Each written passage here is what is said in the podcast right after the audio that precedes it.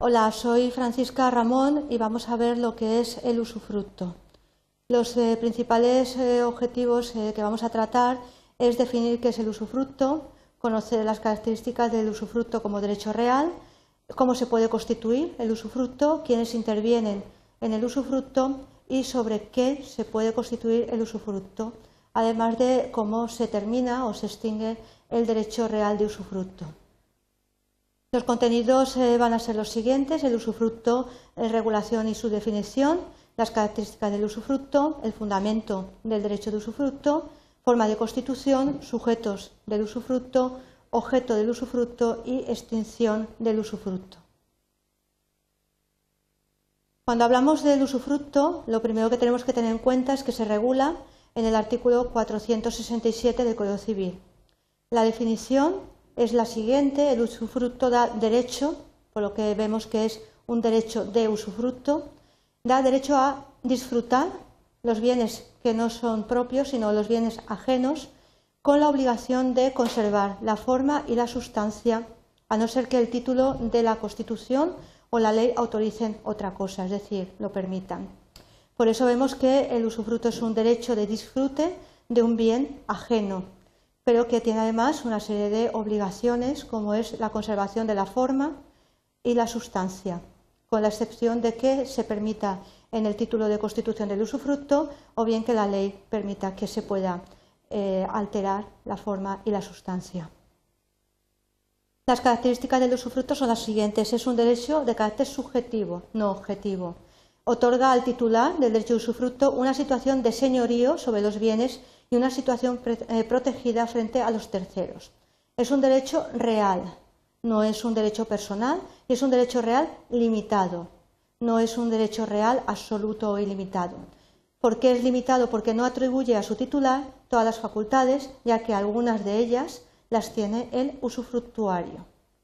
Es un derecho que tiene un límite temporal, no es indefinido. Y además, como hemos visto en la definición, hay una obligación de conservación de la forma y de la sustancia. ¿Cuál es el fundamento del derecho real de usufructo? Pues principalmente tiene una función de carácter económico. El derecho de usufructo se constituye para atribuir plenas facultades de disfrutar a una persona con carácter vitalicio o temporal, de manera que al cabo de ese tiempo vuelvan a la propiedad del nudo propietario, es decir, el usufructuario se le permite disfrutar de la cosa durante un tiempo. La forma de constitución del derecho real de usufructo puede ser de varios tipos, por medio de un negocio jurídico, porque lo indique un precepto legal, o bien a través de testamento, sería la forma mortis causa, intervivos, se puede constituir a título gratuito, a título oneroso, y también se puede adquirir por prescripción o usucapión es decir, por el paso del tiempo.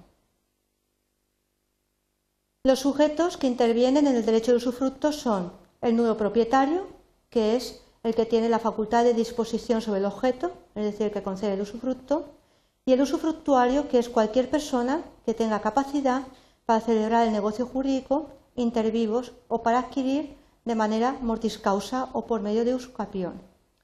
Las personas jurídicas, por ejemplo las sociedades, pueden ser titulares de usufructos, pero el plazo máximo de duración será de 30 años.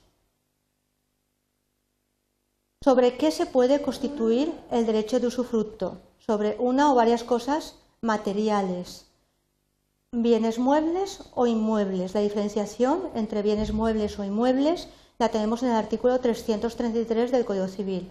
Tienen que ser cosas apropiables, que estén dentro del comercio, no fuera del comercio de los hombres, que sean susceptibles de utilización y disfrute, ya que el derecho de usufructo concede la facultad de disfrutar.